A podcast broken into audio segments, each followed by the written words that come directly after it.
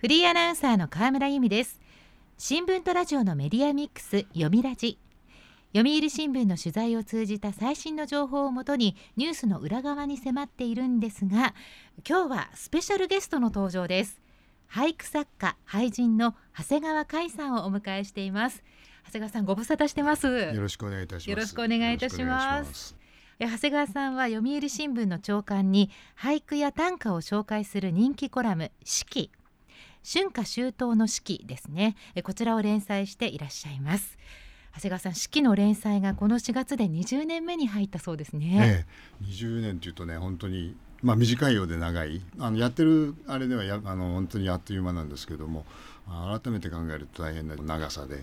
時代も変わってるしこの式に書いてる文章もねあるいは俳句のや短歌の取り上げ方それもちょっとずつ変わってるんですね。あ今日はいろいろとお話聞かせてください、よろしくお願いします。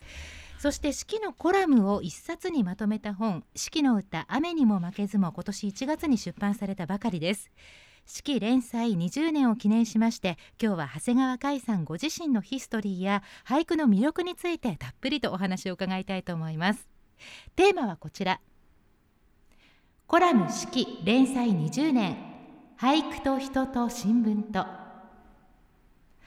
改めまして長谷川さんは熊本県のご出身でいらっしゃいます、ね、大学を卒業された後まずは読売新聞に記者として入社されたということなんですが、うん、読売新聞にはどのくらいいらっしゃったんですか？あの22年間とちょっといまして、はい、だから式の連載よりもうちょっと長いですよね。で最初はね地方部といってあのみんな新人はあの東京以外の地方に出て仕事するんですが僕は新潟県に5年間いてでその後東京本社の、まあ、当時は整理部と言ってましたけど今編成部要するに新聞を最終的に作り上げる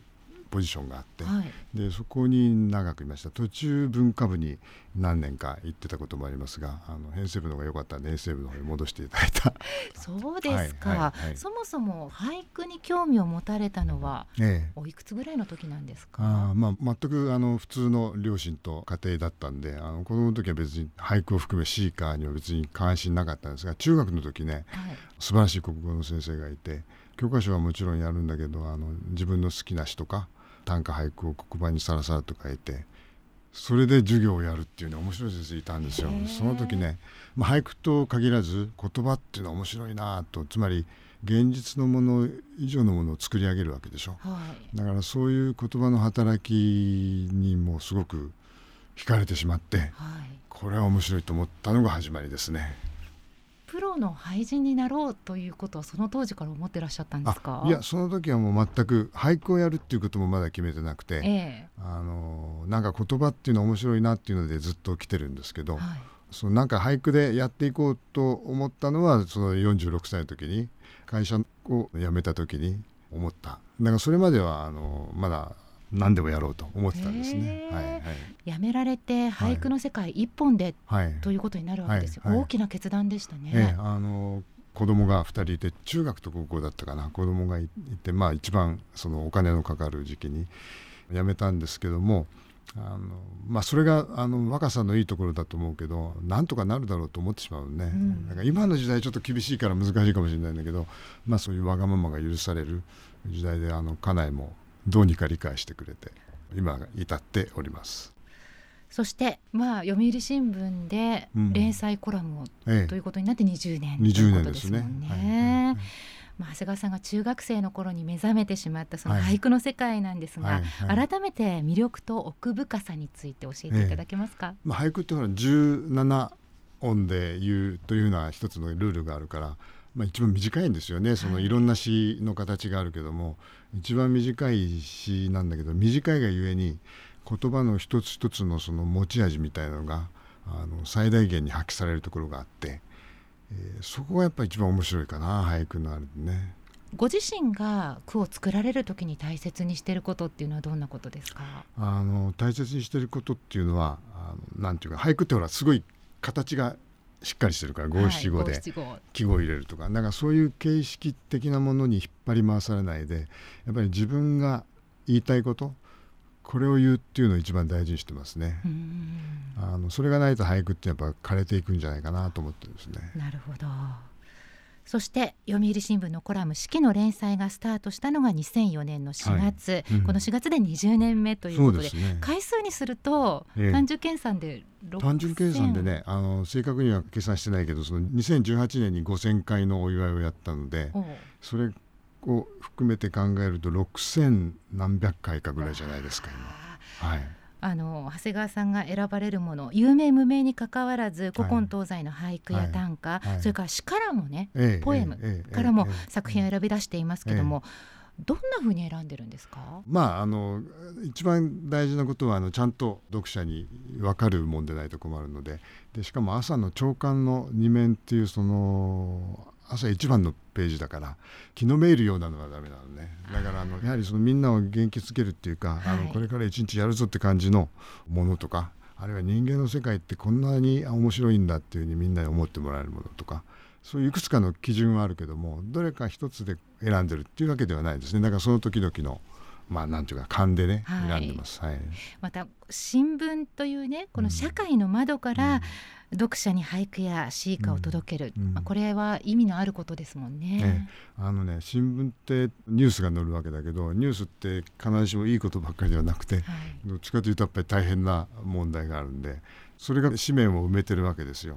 でこれあのこの企画を始めた時のその会社の幹部の人たちも要するにここに何かその風穴を開けたいという気持ちがあったのね、はい、それで僕のところに相談に見られてこれやることになったんですけどもだから2面という本当はもう殺伐としたニュース、はい、あの難しいニュースがあの並ぶところにね小さい箱を作ってくれて、えー、ここでそのシーカを取り上げてくれないかという話だったんです。だからあのできるだけ紙面とあの落差がつくようにもっとほっとできるような小さい窓口を作りたいとずっとやってきました。今までで唯一このコラムがお休みになったタイミングがあるそうですね、はいはいええ、このコーナー始める時の約束でもあの何があろうと政府が変わろうととにかく休ませないでほしいということを一つのお願いとして、えー、それを聞き入れてもらって始めたんですけどもさすがにね東日本大震災の時はこれは大変だと僕も思って、あの1か月その時は休みました。1ヶ月ええ、だから4月の10日過ぎに再開したんじゃないですかねあの時は。読みラジ。今日のトークゲストは俳句作家俳人の長谷川海さんです。テーマはコラム式連載20年。俳句と人と新聞と。引き続きお話を伺いますさて長谷川さんが執筆します読売新聞のコラム四季がこの4月で20年目に入りました。2020年4月からの1年分をまとめた四季の歌雨にも負けずが今年1月に発売されています。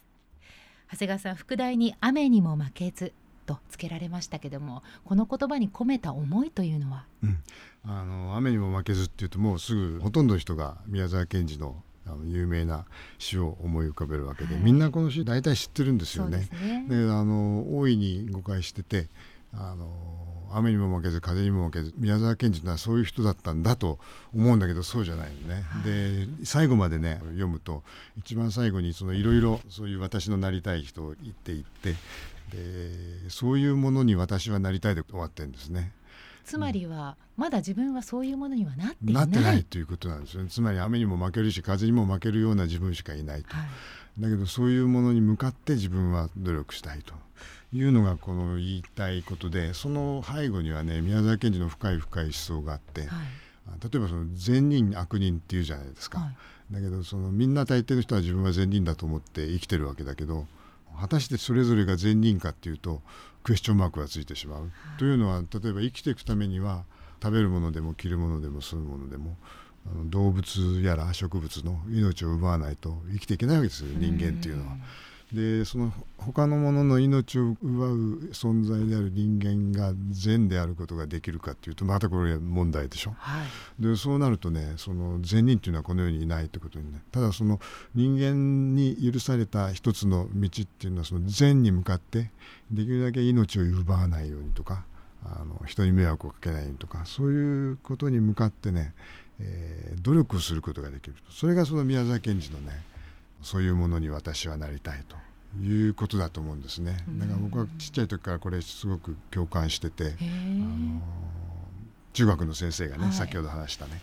あのこの詩が大好きで黒板に最初から終わりまで右から左までずっと書いていくわけですよ。で最後にそのもう左の方に入りきらないぐらいのところにそういうものに私はなりたいという文章があってあそうなんだと思ったんですね。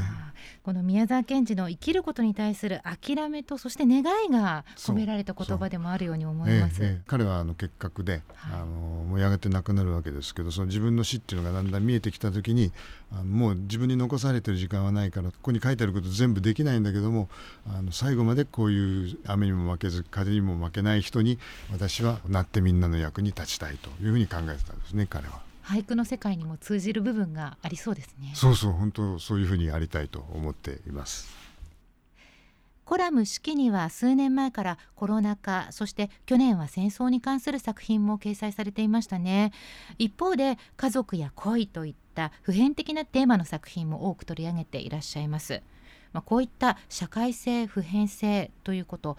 句を選ぶ際にも意識されてますか？あの俳句も、まあ、短歌もそうですけどもいわゆる文学ですよね。で文学というのは要するに現実の世界とはちょっと紙一重切れてるんだけどもその現実の世界とこう寄り添ってるわけですよね、はい、だからそこのところを考えるとねやはりその式に取り上げる詩歌も単調にならない方がいい。つまりなんかあの自分でこういうのしか取らないで決めない方がよろしくて、はい、いろんなものを反映するいろんな題材いろんな読み方そういうものがあの上がってきた方が僕は面白いと思っててそういうその世の中の多様な姿を、まあ、小さいコラムだけど映し出せたらいいなと思ってるわけです。だからまあ言ってみると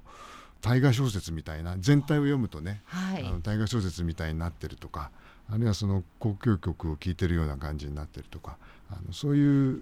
ふうに作りたいしあの読んでいただけたらいいなというふうに思いがあります。なるほど。そして長谷川さんは去年岩波新書から俳句と人間という本を出版されました。その中で2018年にがんを宣告されたことを綴っていらっしゃいましたね、うん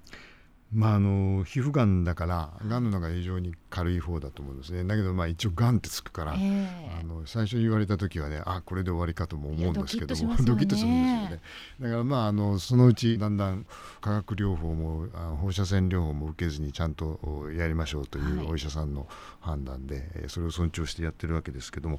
9回手術をしたんです。全部で、ええ、だからあの、まあ、入院することもないんだけど、皮膚ですからね。その取ってあの調べたりする。